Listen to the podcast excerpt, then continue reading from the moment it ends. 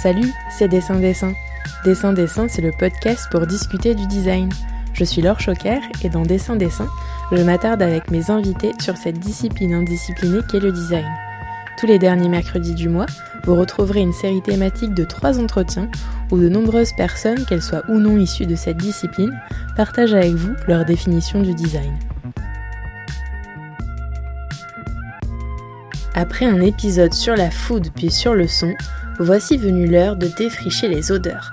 Cette série numéro 28 de Dessin de Dessin est consacrée à un autre sens, celui de l'olfactif. Le podcast poursuit sa volonté de décloisonnement des disciplines et vous invite à entendre un parfumeur avant d'écouter une architecte d'intérieur et une chercheuse designer. Écoutez les trois épisodes dans l'ordre pour savourer pleinement tous leurs parfums. C'est en furetant sur le site internet de l'École nationale supérieure des arts décoratifs que je suis tombée sur le titre de la thèse d'Alexandra Alazé. Odorat et architecture, la spécificité des lieux à travers l'odorat. Alexandra est architecte d'intérieur et ensemble, nous avons discuté de lieux anosmiques, de marketing olfactif, d'olfactothérapie et d'odeur de pastèque. Bonjour Alexandra, tu es euh, architecte d'intérieur freelance. En 2018, euh, tu as été diplômée de l'École nationale supérieure des arts décoratifs avec les félicitations pour un projet euh, de construction avec ce que tu décris comme le non visible et qui fait suite à un mémoire de diplôme sur l'odorat et l'architecture. Avant qu'on commence à rentrer dans le vif du sujet de cette thématique sur l'olfaction, est-ce que tu veux bien nous raconter comment tu en es venue à traiter l'odorat dans ton travail? Alors, bah, déjà, bonjour Laure, enchantée de te rencontrer. Ça me fait très plaisir de participer à ton podcast. Et euh, donc, oui, effectivement, j'ai traité euh, l'odorat euh, un peu dans mon parcours étudiante. Et donc, mon école a duré 5 ans et je suis venue, à vrai dire, un peu pratiquement dès la première année à travailler avec les odeurs ça m'a toujours intéressé comme, euh, enfin, je pense que pour beaucoup de personnes qui travaillent dans l'art, tout ce qui est matériel, les sens, quelque chose de complètement passionnant. Et j'ai eu la chance, en fait, au sein de mon école, il y avait un, un, petit euh, atelier, on va dire, qui n'était pas dans le cursus, euh, donc qui n'était pas, était du tout, qui était complètement facultatif, qu'on pouvait y aller du coup sur la pause déjeuner par exemple, autour des odeurs. Donc ça se passait dans la matériothèque de mon école. Et c'était euh, dirigé par euh, Isabelle Roja.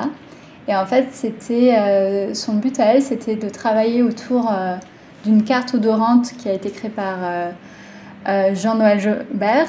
Et cette carte, en fait, permet, un peu comme on apprend à ce qu'est le rouge, ce qu'est le bleu, on apprend là à identifier des substances, c'est-à-dire donc des molécules odorantes.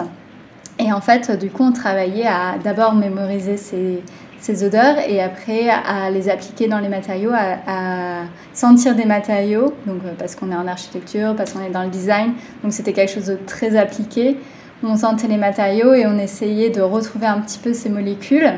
Et petit à petit, ben, euh, cet apprentissage s'est mis en place. Donc, euh, j'ai trouvé ça absolument passionnant de pouvoir qualifier des matériaux autrement que par leur couleur ou leur texture. Donc on s'est mis à les qualifier par leurs odeurs. De manière très factuelle, bah, ça permet de savoir s'il y a du plastique par exemple dans des matériaux ou s'il y a des composés euh, pétrochimiques ou alors euh, si euh, au contraire c'est quelque chose de beaucoup plus naturel. Et donc on va savoir un petit peu comment il va évoluer dans le temps et si c'est un matériau qui aura un impact olfactif sur notre environnement. Donc voilà, donc c'est parti de là. Et petit à petit, donc cet atelier un peu facultatif a pris un peu plus d'ampleur. Euh, j'ai eu l'opportunité avec euh, une collègue designer de travailler, donc Marie Vial. Il fallait retravailler le côté graphique de cette carte et ça a été euh, demandé par une société qui s'appelle Air Normand, donc qui est localisée au Havre et qui travaille du coup à mettre en place un système d'apprentissage destiné à tous. Donc c'est complètement gratuit, on peut aller sur leur site et participer. Et ça permet aux habitants du Havre, notamment de qualifier l'air, de savoir s'il y a, comme il y a pas mal d'industries là-bas, de savoir s'il y a un problème au niveau des industries, si s'ils se mettent à sentir des odeurs qui ne sont pas censées être dans l'air.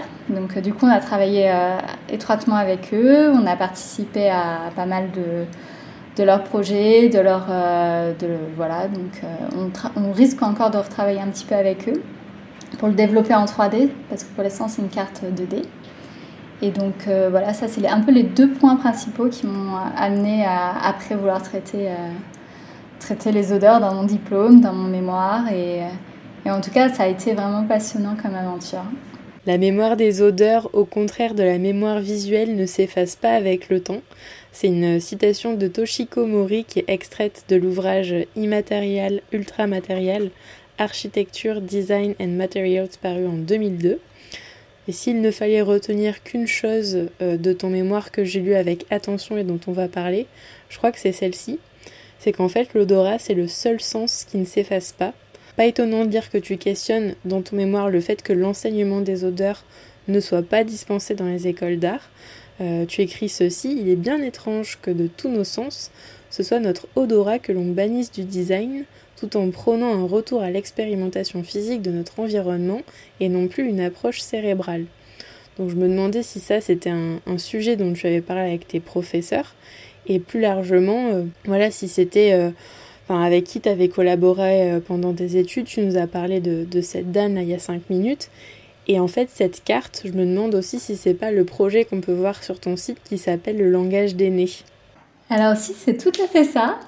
Donc euh, c'est donc euh, tout à fait une carte vraiment, enfin comme on pourrait imaginer un petit peu une carte de, de ville, sauf qu'ici c'est des odeurs, donc c'est comment on les place les unes par rapport aux autres en fonction de leur proximité.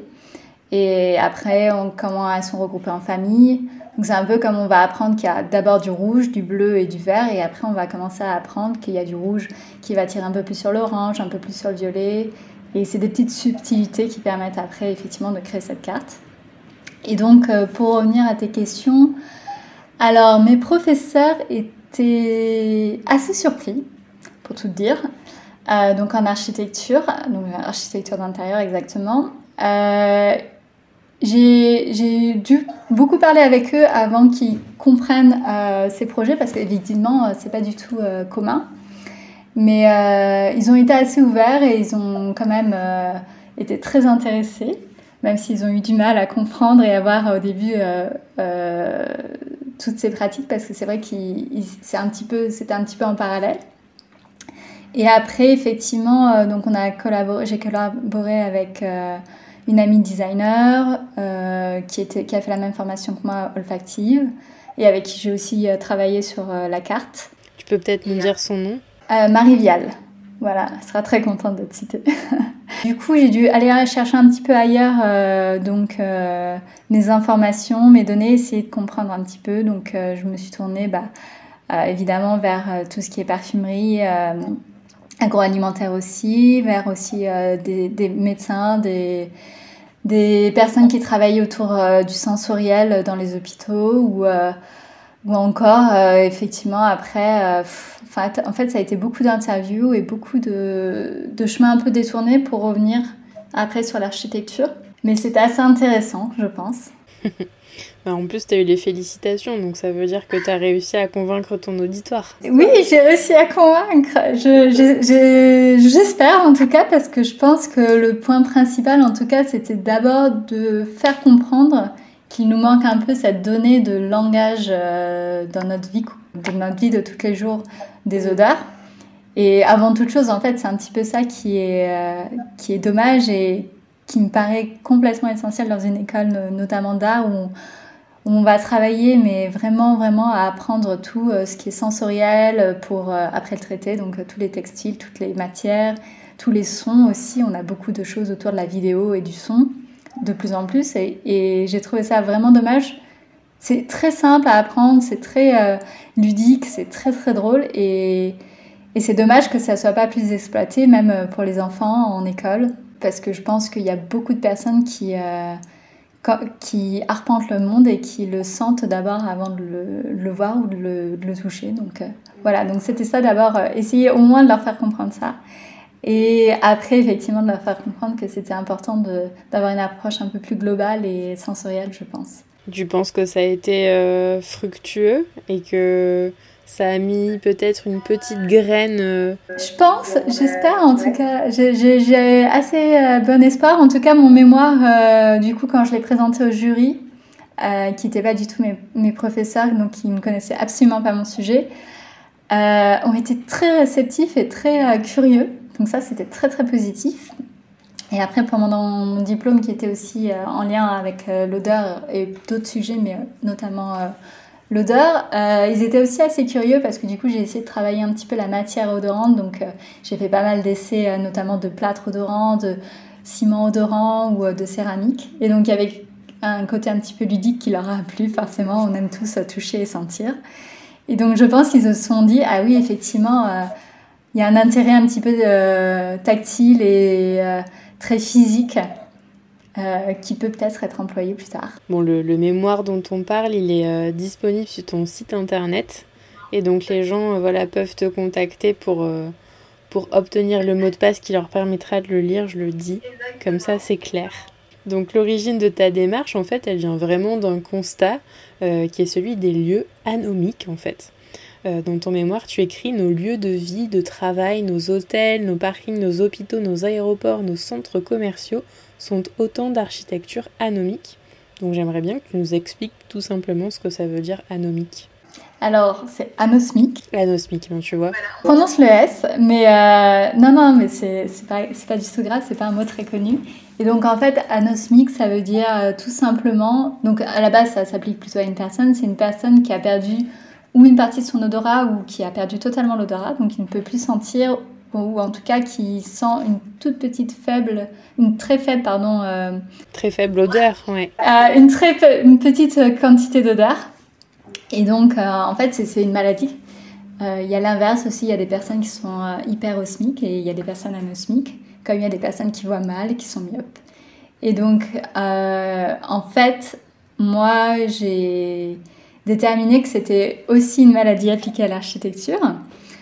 Euh, parce qu'en fait, effectivement, nos, nos, architectures, donc nos lieux de vie, euh, sont anosmiques aussi, qui ne sentent pas et qui ne donnent pas à sentir. Donc les, les exemples les plus flagrants, évidemment, c'est euh, bah, tous ces lieux interchangeables qui sont dans tous les continents, tous les pays, tous ces hôtels, tous ces aéroports et ces parkings. Ce sont des lieux bah, qu'on essaye de désodoriser, qu'on essaye d'avoir le plus neutre possible c'est pas forcément que les odeurs, hein. il y a aussi euh, bah, voilà, des, lieux blancs, des lieux assez euh, impersonnels et des lieux du coup qu'on sent pas. Et pour essayer de comprendre en fait ce côté un peu anosmique, c'est en parallèle, tu as des lieux qui vont être vraiment très odorants. Donc par exemple, quand tu vas chez une personne, tu auras un univers olfactif, donc son microclimat. Même si chez toi tu ne sens plus l'odeur, les autres ils sentent chez toi. Ou alors euh, voilà, les exemples assez communs, c'est l'église où qu'il va y avoir une odeur absolument euh, unique aux églises ou, euh, ou même dans un grenier ou une cave. Donc c'est des lieux pour le coup qui ont vraiment une empreinte olfactive. Alors qu'effectivement, bah, l'architecture, c'est pas toute hein, évidemment, mais une grande partie, il y a vraiment ce côté, même quand on va dans les magasins, où tu as des odeurs qui ne vont pas du tout avec les lieux et qui sont complètement complètement euh, anodines et pas du tout euh, pensées. Ouais. Déconnectées de leur. Euh, ouais. Du lieu en fait. Déconnecté bah, du lieu, déconnecté de ce qu'on y fait, ce qu'on y ressent, ce qu'on y vit. Et, et, voilà, donc du coup, c'est très dommage. Et pour moi, c'est vraiment. les architectures, en fait, sont généralement livrées comme étant des coquilles un peu vides on cherche à les désodoriser, on cherche à ce que tout soit propre, tout soit clean. Et euh, après, on se dit ah tiens, est-ce que je mettrais pas une bougie ou pour que ça sente bon? Ouais, on va on va creuser le sujet euh, dans les dans les questions suivantes. Et tu cites aussi euh, Marc Crunel et son ouvrage Toucher, audition, odorat et architecture, dans lequel il décrit sept causes d'anosmie architecturale. Est-ce que tu veux bien les partager avec nous? Donc je vais pas, je vais essayer de le de ne pas trop le paraphraser et plutôt, euh, déjà parce que je ne me rappellerai pas exactement de ce qu'il dit, mais plutôt d'essayer de, le faire comprendre comme moi je l'ai compris. effectivement, donc euh, du coup, la première chose, c'était euh, cette idée un petit peu d'architecture comme étant un, une enveloppe visuelle et non odorante. Donc effectivement, quand on parle d'architecture maintenant, enfin en tout cas dans mon métier, je le vois grandement, c'est qu'on nous demande toujours eh bien, on va nous demander des vues 3D, on va nous demander des renderings, on va nous demander en tout cas des images fixes ou mouvantes d'ailleurs. Mais euh, on nous demande de moins en moins, et c'est très très étrange, enfin en tout cas pour moi, de moins en moins on va nous demander Ah, mais j'aimerais bien moi voir en vrai le matériau, voir les échantillons que vous avez. Euh, moi j'ai envie de quelque chose de très tactile. Non, ça va être tout de suite. Il faut que ça plaise au visuel, et avec ce visuel qu'on le vende, mais euh, la personne ne va pas du tout se, poser la question de comment vit euh, cette architecture. Donc ça, c'était un peu son premier point, c'est vraiment que l'architecture est devenue quelque chose de très visuel et du coup très vide euh, d'atmosphère. Oui, il, a un peu ce constat donc, de, société, de architecture vide qui va expliquer pour plusieurs raisons et notamment raisons sociétales. Donc on est dans une architecture évidemment complètement euh, centré autour de la vision, notamment avec les écrans, notamment avec euh, même euh, notre philosophie depuis voilà, la philosophie grecque, la philosophie romaine, tout ce que tu veux. Donc de Platon à maintenant, Platon qui parle de sa cave. voilà, donc toute l'allégorie de la cave, c'est une allégorie visuelle et pas du tout olfactive ou tactile. Et c'est un peu le, le, beau sens, le sens immédiat, le sens réfléchi. Alors que bah, du coup, euh, donc c'est un peu voilà euh, l'odeur, donc c'est un peu aussi une cause qui, qui met en avant, c'est que l'odeur est, comment dire, est très dénigrée socialement. C'est quelque chose de très privé, très intime et c'est souvent lié bah, à des choses comme euh, la mort, à des choses comme le corps, euh, des choses qu'on n'a pas envie de parler, qu'on n'a pas envie de voir et de moins en moins. Donc, euh, effectivement, dans notre vie de tous les jours, bah, tout ce qui est mort, euh, les odeurs de sang, de mort, de, même de sexe ont été complètement sorties de la ville. Donc, ça, c'est son constat c'est qu'effectivement, on a du mal à parler d'odorat et d'odeur. Il y a un gros tabou, et notamment dû au fait qu'on n'a pas les mots pour en parler. Donc, ça, c'est ce que je disais tout à l'heure, mais aussi parce que c'est vraiment un tabou de notre société en tout cas société occidentale, parce qu'il fait évidemment le rapport avec la société orientale, qui elle accepte plus ces odeurs. Euh, donc, euh, j'ai parlé oui, effectivement de la philosophie et aussi euh, donc de notre société qui a un peu centré la vision, mais aussi qui chasse les odeurs. Donc, on est vraiment avec la javel, avec tous ces produits, on aseptise vraiment les environnements et on cherche plutôt à désodoriser, à faire quelque chose de très clean, très vide odeur zéro. Euh, donc ça, c'est aussi, voilà, c'est vraiment chasser cette, euh, cette euh, idée de, de salle de notre ville, donc toute la révolution hygiéniste. donc je sais plus à combien j'en suis, mais on, y arrive, on y arrive. Oui, tu as parlé du visuel, du vide, de l'aseptisation et de l'odeur zéro, donc ça fait trois. Après, si tu ne nous cites pas les sept, t'inquiète. Je sais qu'il y a aussi un, quelque chose de très important, c'est que, en fait, c'est quelque chose qui existait dans le passé.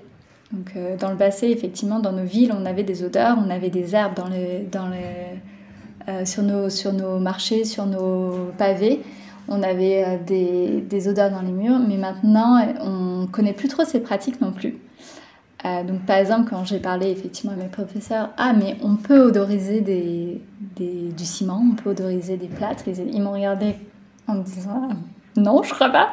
J'aurais dit si, si, ça a été prouvé, on a réussi à le faire il y a des années, il y a des millénaires, mais on a perdu complètement cette pratique. Donc c'est un peu son constat aussi, c'est qu'il faut euh, réapprendre un petit peu de zéro parce qu'on a décidé que cette odeur était euh, socialement, comportamentally, moralement euh, complètement pas acceptée. Donc en gros, c'est un petit peu, en résumé, son constat, c'est euh, que c'est pas que dû à l'architecture, c'est vraiment dû à notre société, à notre façon de voir les choses, à notre euh, vie de tous les jours et au fait euh, que moralement, bah, c'est très peu accepté de parler d'odeur et très tabou. Mm. Ben merci pour, pour ce chouette résumé. et justement, dans, dans Dessin Dessin, j'aime bien me faire des focus sur la définition des mots. Et j'aimerais revenir avec toi, si tu veux bien, sur la racine du mot parfum. Euh, que tu relates dans ton mémoire. Parce qu'en fait, parfum, ça vient du latin euh, perfunum, qui étymologiquement signifie qui se répand dans l'espace à travers la fumée. Euh, tu parles aussi d'une norme établie pour les édifices construits qui est la NF11 relative au confort olfactif. Donc tout ce que tu viens de nous dire, tous ces constats, ça montre bien le degré d'aseptisation qu'on a atteint dans l'architecture aujourd'hui. Tu l'as dit hein, avec, avec les théories évoquées par Marc Runel que la vue c'est vraiment l'unique sens qui est mis en exergue par les architectes. Et tu le disais très bien, en fait, ça a comme origine la philosophie grecque et la société hygiéniste. Donc voilà, est-ce que, est que toi, tu veux nous en dire plus là-dessus?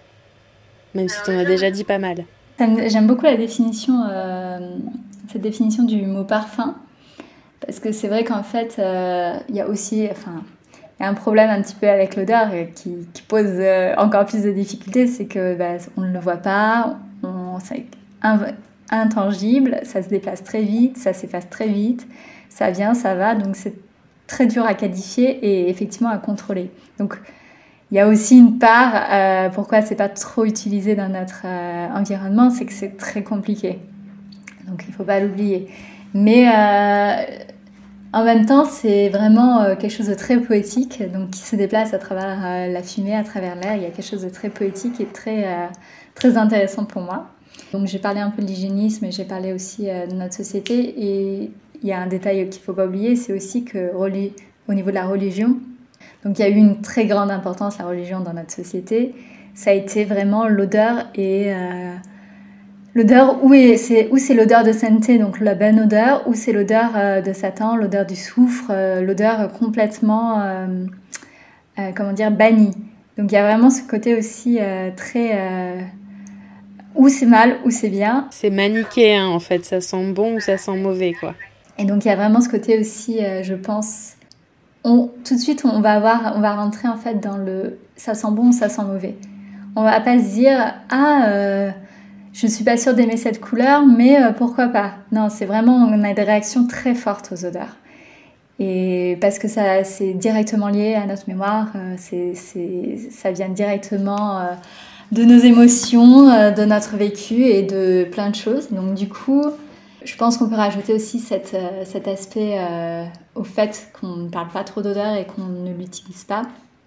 Donc qui vient aussi un peu de ce côté très religieux et voilà, donc on va utiliser des bonnes odeurs, en chasser les mauvaises odeurs, mais qu'est-ce qu'une bonne odeur, qu'est-ce qu'une mauvaise odeur Ça va, voilà, c'est ça pose beaucoup de questions. Oui, c'est justement parce qu'on n'a pas d'éducation aux odeurs, tout ça qu'on n'arrive pas à les qualifier C'est probablement le, le, point primordial, c'est qu'on n'a pas d'éducation. Après, euh, en fait, ce qu'on va faire, c'est qu'on utilise souvent, quand on qualifie une odeur, d'autres sens. On va dire qu'elle est douce, on va dire qu'elle est euh, sucrée, euh, salée. Et effectivement, on va pas trouver les mots où on peut pas dire tiens, c'est rouge, tiens, c'est bleu. Et moi, j'ai appris du coup un petit peu à le faire. Et effectivement, en fait, au lieu de dire ah non mais pour moi ça sent ça mais quelqu'un d'autre pour quelqu'un d'autre ça te sentira autre chose on va dire ah ça c'est de l'hexénal ça c'est cette molécule là et tout le monde va dire oui enfin il n'y a pas a pas d'autre chose à dire en fait que oui parce que c'est cette odeur là c'est cette molécule là qu'on sent donc effectivement après la molécule va être euh, souvent couplée à d'autres molécules mais c'est vrai que c'est quelque chose de super personnel il y a, y, a, quelque chose que j'ai euh, relevé dans ton mémoire qui m'a beaucoup amusé. Euh, c'est que tu parles de l'odeur des embruns et euh, du sel dans l'eau, qui voilà, pour les gens qui sont habitués à vivre au bord de la mer, ben, ils savent tout de suite l'interpréter quand quand ils la sentent. Mais par contre, tu disais que ben, les Bulgares, qui eux sont entourés de terre, cette odeur-là, quand ils la sentent et ils la ressentent, ça ressemble à l'odeur de la pastèque pour eux. C'est très très drôle, mais c'est vrai qu'en fait, euh, ben, on n'associe pas du tout les mêmes odeurs euh, aux, mêmes, euh, aux mêmes référents selon ce qu'on a vécu. Et il y a plein d'exemples. Il y a ben, donc cette odeur de pastèque et d'eau qui est assez, assez mignon. Mais après, effectivement, euh, une personne qui... par exemple, je sais qu'il y a eu pas mal d'expositions où il y a des odeurs de transpiration, des odeurs un petit peu très corporelles, très animales. Donc complètement liées à l'odorat. Et du coup, pour des personnes, par exemple, américaines, ça va être un rejet total. Et pour des personnes japonaises, ça va être Ah, mais euh, oui, j'ai envie d'aller euh, sentir cette odeur. Donc il y a vraiment ces, c'est ça qui est compliqué aussi à traiter, c'est selon la personne à qui tu destines euh, l'odeur, tu n'auras pas du tout la même réaction. Et après, non seulement c'est culturel, mais c'est aussi personnel. Donc si tu as eu une expérience traumatisante ou, euh, ou même il y a des personnes qui, voilà, tu as une odeur de parfum qui te rappelle une personne que tu n'aimes pas, bah, du coup tu vas détester cette odeur. Et ça sera à, vie. Généralement, c'est très rare que, euh, une fois que tu as associé l'odeur à l'émotion, que tu changes. Et du coup, c'est ces associations qui se font très dès la naissance, en fait, et c'est un petit peu les premières euh, informations que tu as parce que tu n'as pas besoin de parler. Donc, c'est vraiment pas relié à notre, euh, notre cerveau euh, lié du langage, c'est vraiment lié à notre cerveau lié aux émotions. Donc, du coup, on va dire, et à la mémoire. Donc, clairement, tu associes directement l'odeur au lieu, généralement, à l'émotion et et au vécu et à la mémoire. Mm. Ouais, c'est sans doute pour ça en fait que c'est si difficile à définir parce que finalement c'est très personnel. C'est très personnel parce que forcément pour définir une odeur en fait on va devoir l'associer à Enfin, on va forcément l'associer, mais en tout cas, quand on va se rappeler une odeur, on va dire Ah, tiens, ça, ça sent le grenier de ma grand-mère. Alors que si on sentait qu'on savait les nommer, on dirait Ah non, tiens, ça, ça sent ça. Et une autre personne dirait Ah oui, ça sent ça. Parce que moi, je connais pas le grenier de ta grand-mère, en fait. Donc, euh, ouais, non, je pense que là, de toute façon, c'est clairement le point de base. C'est vraiment cet apprentissage euh, euh, qui est à faire et qui est fait dans certaines, évidemment, pour tous les parfumeurs et, et tous les nés. Cet apprentissage est totalement fait et bien mieux que ce que moi j'ai pu avoir. Mais je pense pour la population qui n'est pas destinée à, à, faire son métier autour de l'olfaction, apprendre la base, apprendre même à, reconnaître euh, quelques molécules très communes ou en tout cas euh, euh, qu'on rencontre dans notre vie tous les jours, bah, c'est important, je pense. On a bien fait la transition parce que dans ton mémoire, tu décris, enfin, tu dédies carrément un chapitre à l'Orient et l'architecture utopique, dans lequel tu décris la cérémonie japonaise de la voix du parfum, qui est le kodo, et euh, pour faire un petit clin d'œil à la série d'épisodes précédents euh, dans Dessin Dessin qui était sur le Japon, est-ce que tu veux bien nous décrire ce que c'est cette cérémonie et nous dire comment les essences de bois, euh, plus généralement, elles interviennent dans la perception qu'on peut avoir des architectures? Alors tout à fait. Donc en fait le Kodo, c'est, je l'ai découvert en, faisant mes recherches pour le mémoire. Et c'est effectivement le plus facile pour comprendre, c'est comparable à une cérémonie de thé. Sauf que du coup, au lieu d'avoir un rituel centré autour du goût, là, c'est vraiment le rituel centré autour des odeurs. Donc, euh, c'est un peu, il y a pareil, il y a des. Je crois qu'il y a deux écoles au Japon qui forment des maîtres pour après pouvoir faire la, qui vont faire la cérémonie. Et euh, ça consiste, donc, où on est seul ou on est à plusieurs, généralement c'est en groupe. On va venir s'asseoir, euh, le maître va commencer à préparer en chauffant euh, des très très fines euh, coupes de bois. Donc c'est quelque chose de 6 cm, quelque chose de très fin, qui va mettre dans une petite coupe en, mica. Et du coup, en fait, c'est pas brûlé. Donc c'est ça qui est intéressant parce que généralement on brûle, on brûle de l'encens, on brûle du bois pour avoir cette odeur de feu de cheminée. Là, c'est pas brûlé, c'est vraiment juste chauffer. Et après, les participants se passent euh, ce, petit objet, le sentent, réfléchissent, l'évoquent. Et généralement, c'est accompagné alors de jeux, ils appellent ça un petit peu. Enfin, c'est traduit comme étant des jeux, mais c'est un autre mot euh, japonais. Euh, donc, ils vont devoir reconnaître dans un mélange les bois utilisés, ou ils vont l'associer par exemple à des vers de poésie. Enfin, il y a tout un jeu autour qui est très intéressant. Et du coup, tu as plusieurs bouquets à reconnaître, plusieurs essences de bois. Et après, généralement, ils essayent quand même de les qualifier. Donc, je crois qu'il y a six, ou oui, je crois qu'il y a six catégories pour les qualifier euh, générales. Et après, euh, tu pars un petit peu dans les détails, mais ils ont, c'est un petit peu comme euh, leur système de goût. Ils ont plus de, ils sont le amer, ils ont plus de, de définitions que nous, et là, ils ont plus de définitions aussi. Donc, tu as des saveurs amères, douces, salées, épicées. Et tu as aussi des bois sans odeur. Euh, donc voilà, et c'est très très... Enfin moi j'ai trouvé ça absolument fascinant.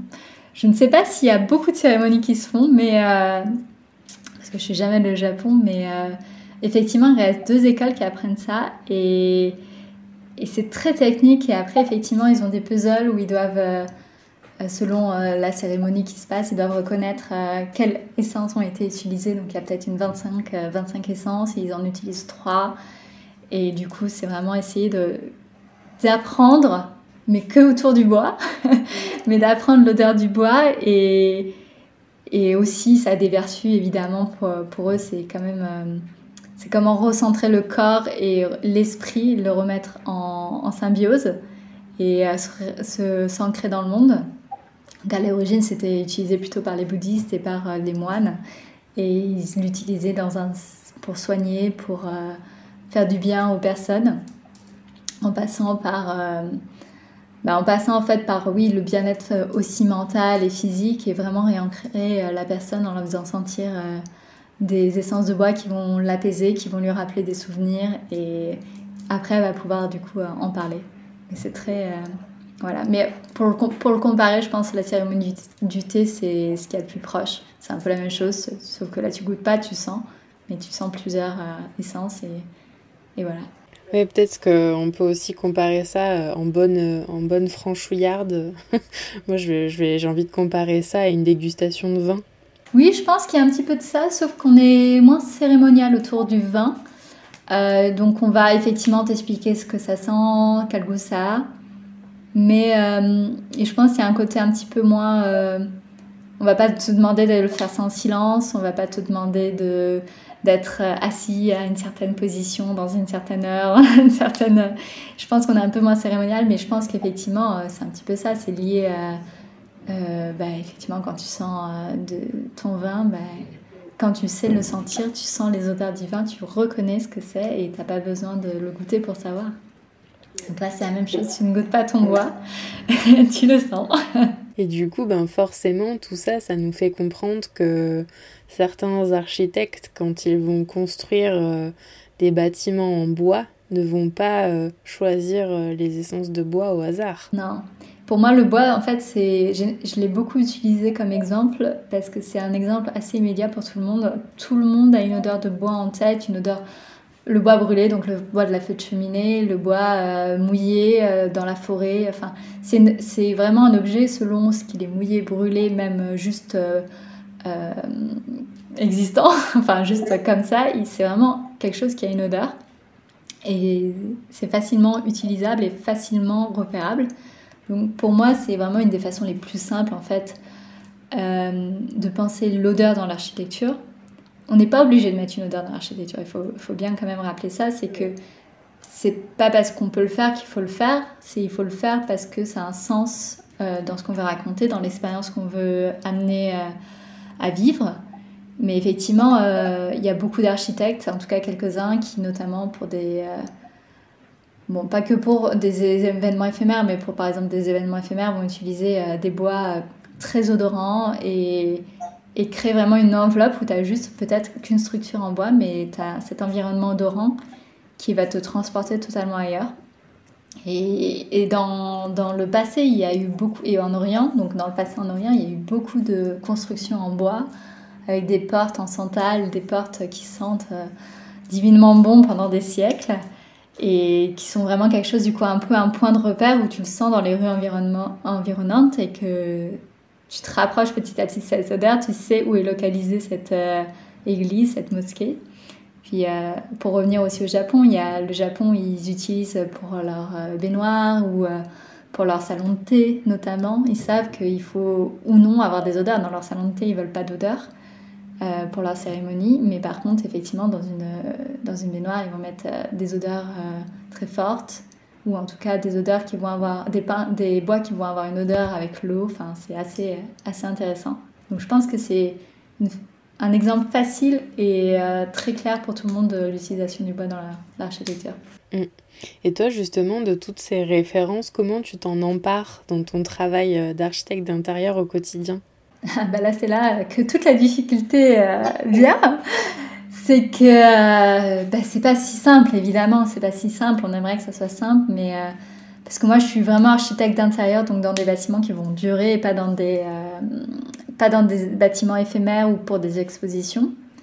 Donc effectivement, j'ai des amis qui bossent plutôt dans des expositions et du coup, on nous, on demande des, des, fois des systèmes odorants. Mais dans une architecture plus pérenne, c'est plus compliqué déjà parce qu'on a beaucoup de normes, notamment des normes anti-feu anti-pollution, ce genre de choses qui euh, te contraignent dans le choix des matériaux. On a aussi des normes écologiques et euh, économiques, évidemment. Mais euh, en tout cas, pour moi, c'est évident que l'architecture doit d'abord servir à, à, la personne, aux personnes en fait, et pas du tout, c'est pas quelque chose qui, qui a pour but d'être ostentatoire, de se montrer, et, et au contraire, il faut plutôt, faut plutôt essayer d'en faire quelque chose de, un peu sensuel, un petit peu euh, sensible. Donc, du coup, j'essaye. Euh, là, on est sur je travaille sur un chalet euh, à, la montagne et effectivement, on utilise du mélèze. On sait que ça va sentir extrêmement bon. Et, et c'est assez simple, mais du coup, voilà. Après, effectivement, à côté de ça, bah, par exemple, des fois, on nous demande de faire des tissus ou des, des sols qui vont être traités avec des substances plastiques pour, pour ne pas brûler. Et donc, euh, moi, ça, c'est des choses que, qui me, que j'aime pas du tout et qui sentent beaucoup. Donc après, c'est euh, comment réussir peut-être à jouer avec ça pour réussir à avoir une certaine harmonie. Et en tout cas, euh, peut-être prendre juste une odeur et se dire, bah, ça sera ça que ça va sentir, même si je vais avoir des éléments à côté qui vont être un petit peu plus compliqués à traiter. Mais en tout cas, je vais essayer de faire en sorte que ça, marche. Et en tout cas, euh, appliquer à tous les jours, c'est vraiment en fait surtout ce côté, je pense, euh, ergonomique et, se dire que euh, on va essayer de d'aider les personnes, en tout cas de les faire sentir quelque chose, ressentir quelque chose. Voilà, mais c'est pas évident tous les jours. J'aimerais bien que ce soit aussi évident que dans un mémoire écrit, mais on essaye petit à petit. Mais par exemple, une, enfin, en gros, pour moi, il y a deux éléments très faciles à traiter. C'est effectivement cette histoire de bois et cette histoire d'eau. Donc c'est très facile euh, si tu as des éléments plus à queue de pouvoir avoir des odeurs, ou en tout cas de les... Euh, comment dire de les transmettre facilement par la voie de l'eau. Donc, euh, si, dès que tu as, si tu fais un spa ou ce genre de choses, c'est très facile d'odoriser. Ou si tu as un élément euh, par exemple, à Venise, tu as vraiment ce, cours d'eau qui va venir odoriser toute la ville, tous les bâtiments. Donc il y a des éléments comme ça un petit peu faciles à traiter qui peuvent être euh, employés tous les jours. Après, on encore, aucun client m'a encore euh, demandé de, une odeur pour son lieu et généralement ils, te regardent un petit peu de travers en demandant ce que tu racontes. C'est un petit peu comme l'écologie Polestin. Généralement, il faut plutôt que ça rentre dans le budget et on verra après. Alors que pourtant, ils sont très fois très très euh, investis dans la couleur et certaines couleurs ne passent absolument pas. Euh, donc si quelqu'un déteste le violet, c'est voilà. Mais par contre, euh, non, ça, va venir. Hein. Je, suis sûre que ça va venir parce que dans la société, on, commence à parler tous les jours des odeurs et c'est quelque chose de très voilà très présent. Donc ça va venir, mais je pense que l'architecture, ça viendra plus doucement parce que c'est des bâtiments qui vont rester longtemps, c'est des bâtiments pérennes, donc ça va venir petit à petit. Et je pense que généralement, quand on leur parle d'anciens bâtiments qui, sont là depuis des millénaires et qui ont des odeurs, ils, commencent à être euh, plus, euh, plus euh, ouverts d'esprit, je dirais. Juste par curiosité, tes clients, c'est à la fois des particuliers, mais aussi des, des entreprises?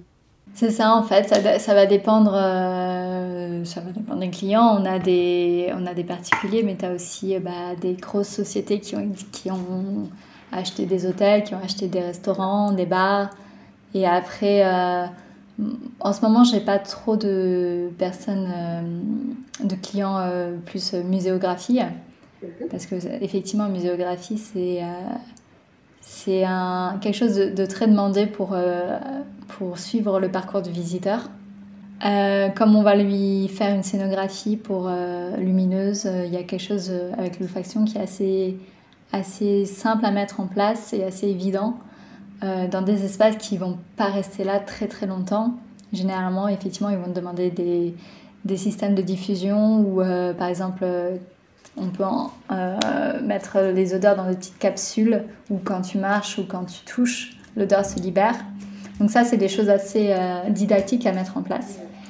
Et après, effectivement, pour l'instant, personne m'a demandé de mettre de l'odeur dans son plâtre ou dans son mortier. Mais ça viendra, j'en suis sûre.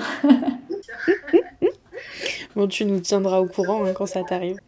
Bon, ça, ça a été comme toujours un, régal hein, euh, quand j'ai l'opportunité de d'en lire, euh, de, de, donc là, de lire ton mémoire, parce que j'apprends plein de choses. Évidemment, euh, j'aurais pu évoquer encore plein d'aspects avec toi, mais j'ai dû faire des choix parce qu'on n'a pas toute la soirée devant nous.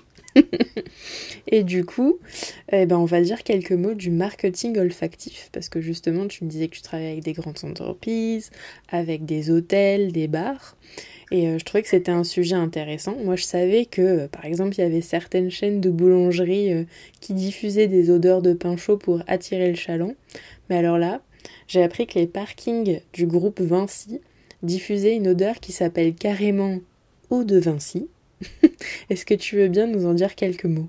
Alors oui, c'est, ça, ça a été euh, la partie euh, très, euh, très amusante de mes recherches. C'est que j'ai vu vraiment des choses absolument dingues.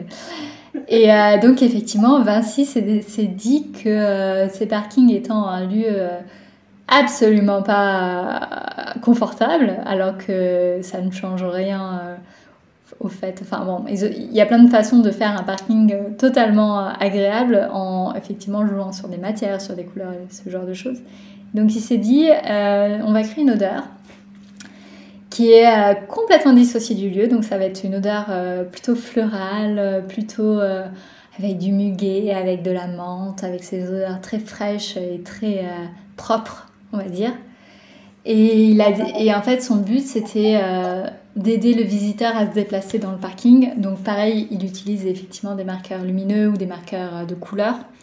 Et là, son, son idée, c'était d'ajouter à ça une, une, odeur pour permettre aux visiteurs de retrouver facilement son chemin. Sauf que le problème, ça revient en fait, euh, donc c'est vraiment du marketing olfactif, c'est, ça a une visée euh, de manipuler le, les personnes.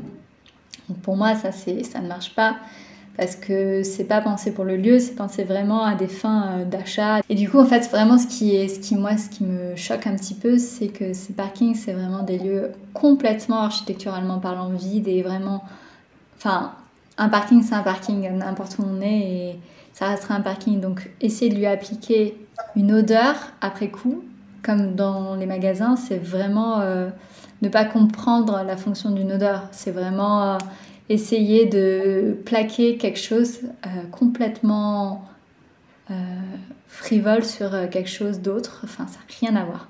Donc du coup, effectivement, ils ont décidé de faire une eau de, une de Vinci. Pour tout dire, je ne l'ai pas beaucoup senti, donc ça ne doit pas trop marcher. je pense qu'ils n'ont pas eu un retour très très positif, mais peut-être, hein, peut-être, je ne sais pas. Je leur ai pas demandé, mais euh, donc du coup, ça fait partie de ce qui est appelé le marketing olfactif. Et en fait, effectivement, c'est ces odeurs de pain dans une boulangerie, mais à la limite, une odeur de pain, même synthétique, dans une boulangerie, a plus de sens qu'une odeur de muguet ou de menthe dans un parking. Et il y a beaucoup d'hôtels, effectivement, aussi, euh, pour revenir à, ce que tu disais sur les grands groupes, euh, qui décident d'avoir une signature olfactive. Donc, une signature olfactive, ça va être une odeur que tu vas décliner dans le lieu et qui va être marqué de ce lieu. Donc ça peut être euh, par le biais de diffuseurs, ça peut être par le biais de bougies, ça peut être par le biais de plein de choses. Il y a beaucoup de magasins aussi qui le font. Il y a Nature et Découverte euh, qui, fait euh, ces odeurs. Il y a Abercrombie où tu passes devant et tu es absolument sur les Champs-Élysées alpagué par l'odeur et tu ne peux que sentir ça. Et moi, par exemple, je sais que dans les hôtels, en tout cas, j'ai toujours refusé. Je n'ai jamais fait une odeur pour l'hôtel parce que généralement c'est pas pensé comme un élément architectural mais c'est clairement pensé juste euh, pour vendre euh, leurs bougies pour vendre leurs éléments. Donc euh, il y a des grands hôtels de Georges V qui ont leur signature olfactive je pense que ça peut marcher mais ça doit être pensé en amont et pas rajouter parce que c'est des hôtels qui existent déjà qui n'ont pas été refaits mais qui ont décidé d'ajouter cette strate après coup donc je pense que ça peut marcher dans certains cas et je pense que dans ce genre d'hôtel, c'est pas si euh, éloigné euh, de, ce que tu peux voir, de ce que tu peux toucher, mais ça reste quand même euh, très marketing. Et évidemment, un hôtel de toute façon, ça l'est. C'est comme tout ce qu'il y a dans le lounge pour s'asseoir. C'est que des éléments très connoté et souvent très interchangeable. Un hôtel, ça peut être partout dans le monde, ça reste souvent le même, malheureusement. Ouais, voilà, tout le marketing olfactif des supermarchés, de nos aéroports et de nos, de nos lieux qui auraient pu être quelque chose de très très sympa et qui sont très très euh, bizarres et très désintégrés de notre corps et généralement c'est des endroits où on ne se sent pas très très bien. Oui, mais comme tu le dis, après voilà, ça, ça reste du marketing et c'est pas de l'architecture. Donc forcément, voilà, si c'est des choses qui sont intégrées euh, bien en amont de la réflexion, là ça peut se concevoir comme étant de l'architecture, mais c'est pas c'est pas le cas. Bon, on le sait aujourd'hui, hein, l'un des effets euh, secondaires du coronavirus, c'est la perte du goût et de l'odorat. Dans ton mémoire, euh, tu t'appuies sur des travaux de chercheurs qui prouvent que la dépression entraîne une perte de l'odorat. Donc bon, tout ça, c'est pas très réjouissant et ça nous alerte euh, sur cette fameuse crise de la sensibilité qu'on est en train de traverser et qui est mise en lumière par le philosophe Baptiste Morisot dont j'ai déjà parlé dans certains épisodes. Pourtant, on peut aussi se réjouir de voir arriver euh, dans le secteur de la, santé euh, l'olfactothérapie qui depuis plus de 10 ans a réussi à faire ses preuves sur de nombreux patients et patientes. Donc Alexandra, je pense que tu me vois un peu arriver. La santé et le care, c'est un sujet dont tu t'es emparé et c'est le moment donc de partager avec nous tes projets de diplôme. Est-ce que tu peux nous raconter? Alors oui, en fait, euh, mon sujet de diplôme, il est parti évidemment de mon mémoire et euh, euh, de tout ce que j'avais pu apprendre sur l'olfaction. Et je me suis rendu compte qu'effectivement, on était en ce moment plutôt dans une, une ouverture, une expansion du bien-être, d'essayer de prendre soin de soi, de tenter de retrouver des anciennes médecines, donc effectivement l'olfactothérapie, mais aussi l'hypnose, il y a toute la pharmacopée chinoise. Euh, l'ostéopathie, toutes ces pratiques euh, qui étaient un petit peu perdues. Et il y avait vraiment une demande, en fait, on a un petit peu, bah, beaucoup de gens sont dans des villes, ont un certain mal-être urbain, et beaucoup de personnes essayent de, de penser au bien-être et pas seulement à soigner euh, quand on est malade ou quand on a mal quelque part, de soigner les symptômes, mais plutôt de soigner en amont, de soigner aussi notre mental. Et pour ça, en fait, et de façon absolument extraordinaire, c'est que bah, l'odeur était assez euh, dans, pionnière pardon, dans la matière et dans les hôpitaux notamment où euh, effectivement euh, il y a des personnes pour stimuler des personnes dans le coma on va leur faire sentir des odeurs parce que ça n'a pas besoin d'activer beaucoup de parts du cerveau mais juste une part très animale et très immédiate qui va rallumer un petit peu les connexions. Et pour la dépression, pour euh, le, cancer, pour essayer de retrouver, euh, donner euh, aux gens l'envie de manger. Donc il y a plein de choses qui ont été faites, des, choses peu connues mais très intéressantes. C'est un peu parti déjà de ce constat et d'essayer de me dire, bah, on va travailler à la fois des, des sens, donc le sens, en tout cas les sens un peu invisibles, un peu mis à l'écart, donc euh, effectivement l'air, le, euh, l'olfaction et aussi bah, ces sortes de santé, de médecine qui sont mises à l'écart. Donc, euh, donc c'est parti un petit peu de ce constat. Et j'ai travaillé sur un ancien bain-douche. Donc je ne sais pas si tu sais ce que c'est un ancien bain-douche, mais c'est un lieu à l'origine où effectivement bah, tu venais pour les personnes un, petit peu euh, démunies. Tu pouvais venir te prendre une douche, faire, faire tout ce que, tous ces soins euh, qui sont absolument essentiels et qui sont de moins en moins euh, donnés aux, aux gens. donc du coup, de cet ancien bain-douche, en fait, c'était... C'était un bâtiment qui était mis dans, le, dans le, tout le projet de rénovation de Paris, du Grand Paris, et qui avait été donné en, concours d'idées et ce genre de choses. Donc moi, je suis arrivée bien après la bataille, euh, au moment de mon diplôme, donc je n'ai pas du tout participé, mais je me suis dit, bah, en fait, ce bâtiment, c'est essentiel dans la vie et c'est dommage euh, de ne pas garder ses fonctions premières de soins, de santé, de sociabilisation. Euh, et pour moi, c'était essentiel d'essayer de retrouver ça dans la ville et d'essayer de de faire quelque chose de bien pour les gens et pas forcément juste un bâtiment en fait qui va être un bâtiment, énième bâtiment d'habitation, pas forcément bien pensé. Donc c'est un peu parti de ce sujet-là et du coup d'essayer de mettre en application l'olfactothérapie dans les soins dans ce bâtiment. Donc, euh, j'ai traité euh, des matières, euh, j'ai essayé de mettre en place des matières odorantes, donc des plâtres, des céramiques, des choses à sentir, avec aussi pas mal de, autour de, des plantes, de la pharmacopée, donc tout un système aussi d'odeur par l'eau. Et l'idée, c'était aussi d'avoir tout un espace d'apprentissage pour, autour de l'olfaction, de pouvoir venir traiter des, des malades qui vont venir participer à des ateliers, ce genre de, ce genre de choses. Et puis il y avait évidemment aussi d'autres médecines, il y avait l'hypnose, il y avait pas mal de, de, choses peu connues. Et essayer vraiment de traiter ça comme un parcours, euh, comment dire, un, pas que sensoriel, mais en tout cas un parcours euh, dédié à la personne et d'essayer de, de rétablir un petit peu la santé, le, dans la ville, la santé morale, la santé physique et la santé sociale. Et voilà, d'essayer de retrouver un lien, surtout entre le corps et l'esprit. Donc c'est parti de tout ça. Donc euh, voilà, je me suis mis à traiter, donc à, faire une deuxième partie de recherche qui était autour des MAC, qui sont des, des médecines alternatives et qui sont différents du coup de la médecine qu'on connaît euh, traditionnelle, euh, enfin traditionnelle française, pas traditionnelle chinoise ou japonaise ou orientale qui traite à la fois le corps et l'esprit. Donc voilà, c'est parti de tout ça et euh, ça, en fait, euh, ça en a fait un projet de diplôme qui évidemment euh, est resté très utopique vu que le bâtiment avait déjà été réhabilité. Mais j'ai quand même pu le visiter avant les travaux, donc il y avait déjà en fait tout ce système très autour de l'eau qui était très intéressant et que j'ai essayé de retravailler.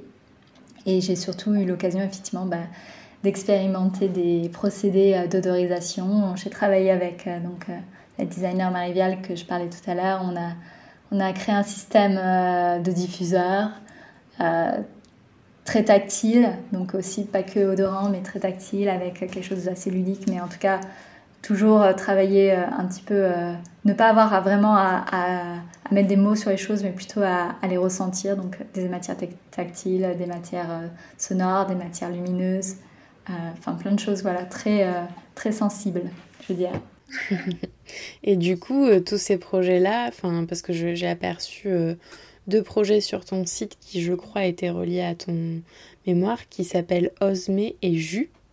Alors, en fait, euh, Jus, c'est on a travaillé en. Effectivement, j'ai oublié cette partie, c'est qu'on a travaillé en collaboration avec le Flav Lab à Toulouse, donc qui est dans une, école de l'NCA 7, qui est une école d'ingénieurs à Toulouse.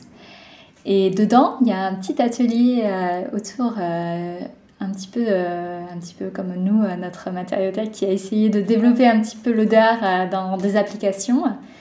Et du coup, on s'est dit, bah, écoutez, on va aller essayer de les contacter et on va essayer de leur faire faire des parfums. Enfin, c'est un grand mot, mais en gros, c'est des jus. Je voulais pas justement le, terme, et c'est jus et pas parfum, parce qu'un parfum, c'est tout de suite connoté sentir bon et quelque chose que tu mets sur ton corps. Et là, un jus, en fait, c'est le terme plus technique. C'est juste un mélange d'odeurs avec une solution euh, alcoolique pour permettre de le diffuser ou aqueuse ou huileuse. Et donc, du coup, on leur a demandé de créer des jus qui n'avaient pas forcément de nom, mais qui étaient plutôt liés à des températures et à des émotions et à des moments de les utiliser. Et on a essayé de chercher des principes actifs, donc des odeurs ayant euh, des principes actifs qui ont été un petit peu euh, démontrés par la science, avec des odeurs très mémorielles, donc qui vont nous ramener euh, de manière assez, assez facile à des lieux, mais de, enfin, pour tout le monde, enfin, des choses très évidentes.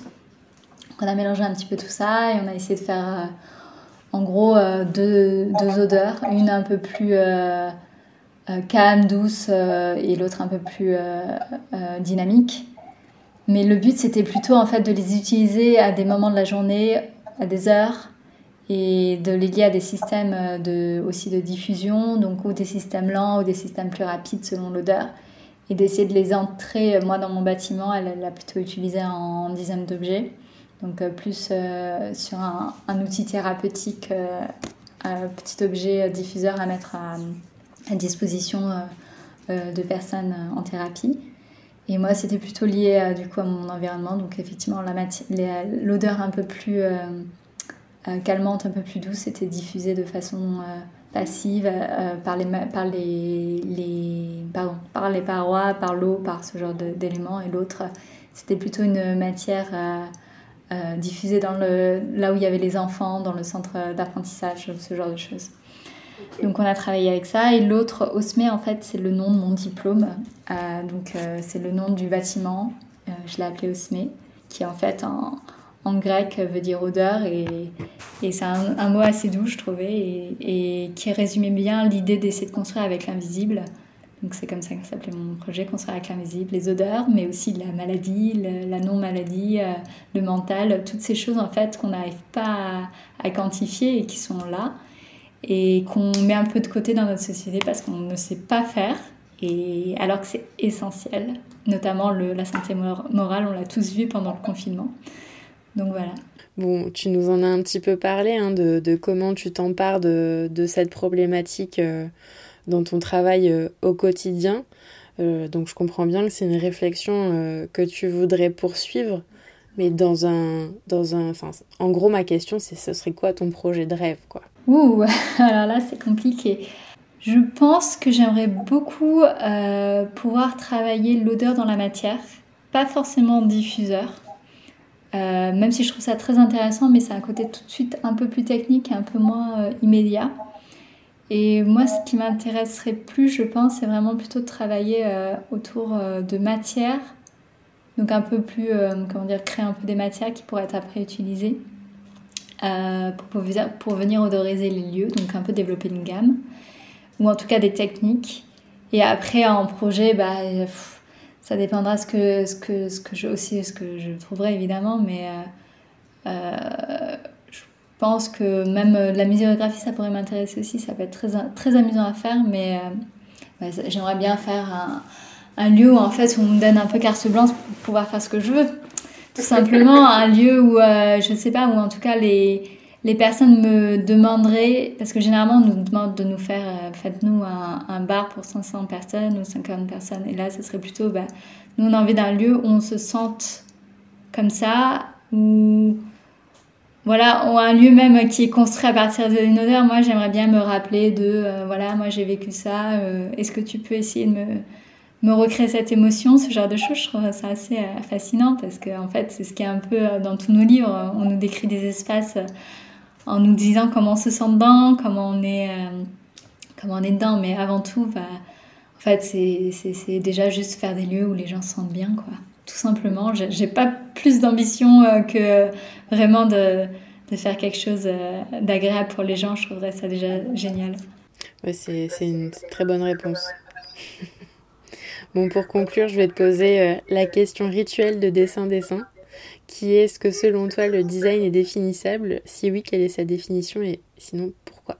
Je ne sais pas si c'est une définition que je vais te donner, je vais plutôt te parler de pour moi ce qu'est le design. Sachant que le design c'est super large et design, euh, bah, ça peut être design d'espace, ça peut être design d'objets, ça peut être design numérique, enfin c'est absolument tout et rien. Et je pense que c'est un mot qui a été un petit peu euh, euh, créé pour englober pas mal de choses un petit peu compliquées à expliquer. Euh, généralement, les gens ne savent pas trop ce que c'est, mais en tout cas, pour moi, ça doit, un designer euh, ne doit pas être quelqu'un qui cherche à être dans un magazine ou en tout cas à, à, être très ostentatoire, à essayer de révolutionner ou en tout cas de montrer des choses complètement dingues, mais qui ne sont pas adaptées à à l'utilisateur. En fait, pour moi, c'est d'abord tout, le designer, c'est une personne qui est au service de quelqu'un. Qui, qui, en fait limite ses faces, c'est peu importe si euh, on se rappelle pas son nom, le principal c'est de créer des matières, des formes, des lieux, des, euh, des, des, objets, des espaces en tout cas qui ont vraiment une présence matérielle, une présence euh, qui va aider les gens à, euh, à, vivre des choses, en fait, tout simplement. Donc c'est un peu ce que je disais depuis tout à l'heure, mais pour moi, c'est pas trop conceptuel, c'est plutôt euh, dans, dans le service, dans l'utilisation, euh, dans une fonction et, enfin, et surtout dans le, le ressenti et l'émotion que ça peut amener. Donc j'ai vraiment plutôt une vision matérielle, je dirais, que conceptuelle du design.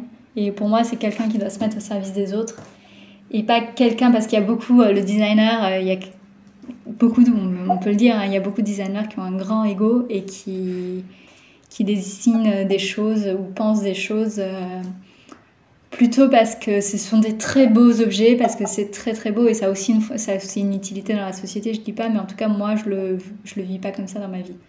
Je, pour moi, c'est pour les autres. Voilà. c'est marrant parce que tu parles euh, du design comme quelque chose de matériel plutôt que de conceptuel, alors que ton sujet euh, de prédilection est immatériel. Donc euh, c'est marrant de finir sur ça. C'est vrai, mais pour moi c'est conceptuel et à la fois pas conceptuel dans le sens que en fait euh, pour moi ça a toujours été un, lié dans le sens que quand je visite j'ai beaucoup de souvenirs en fait de lieux, donc je, parle plutôt lieux parce que c'est sur quoi je, travaille, euh, qui ont une odeur. Et généralement en fait, euh, bah, j'ai lu beaucoup de livres, j'aime beaucoup lire, j'ai lu beaucoup de livres où bah, en fait on me décrivait des lieux absolument extraordinaires avec des odeurs absolument géniales. Et j'étais là, mais pourquoi en fait je, je vis pas ça Moi, je veux vivre ça, je veux avoir ça. Et donc du coup, moi, c'est vrai que j'ai tous mes lieux en fait sont depuis toujours un peu marqués par ça, euh, par d'autres choses, hein, par la lumière, euh, par euh, l'émotion que j'ai pu vivre, par si c'était un, enfin si c'est un lieu calme, si c'est pas un lieu calme, mais en tout cas généralement je me rappelle vraiment de ces odeurs. Ça peut être une odeur complètement bénigne, bénigne pardon, genre une odeur de poussière dans un grenier, comme ça peut être une odeur de jasmin, comme ça peut être plein de choses comme ça. Donc pour moi, ça fait partie du quotidien, en fait, c'est mon quotidien et, et euh, du coup, pour moi, c'est quelque chose de très matériel dans un sens, même si c'est pas matériel. C'est un peu tordu, je sais. Mais je me comprends. bon, bon, on va finir sur cette note euh, que moi je trouve pas tordue du tout. D'accord, bon, ça va. Merci beaucoup, Alexandra. Merci à toi. C'était un grand plaisir. Que serions-nous sans nos paradoxes, n'est-ce pas? Ne quittez pas vos écouteurs tout de suite, nous poursuivons la discussion avec la designer-chercheuse Anne-Charlotte Baudequin. Dessin Dessin est un podcast natif, indépendant et non sponsorisé. Alors si vos oreilles ont apprécié cet épisode, n'hésitez pas à ouvrir le débat en glissant des commentaires et des étoiles sur votre plateforme d'écoute favorite et à en parler autour de vous. Pour ne louper aucune info, vous pouvez aussi suivre Dessin Dessin sur Instagram. N'oubliez pas non plus que toutes les références abordées dans l'épisode se trouvent dans la description de celui-ci. À très vite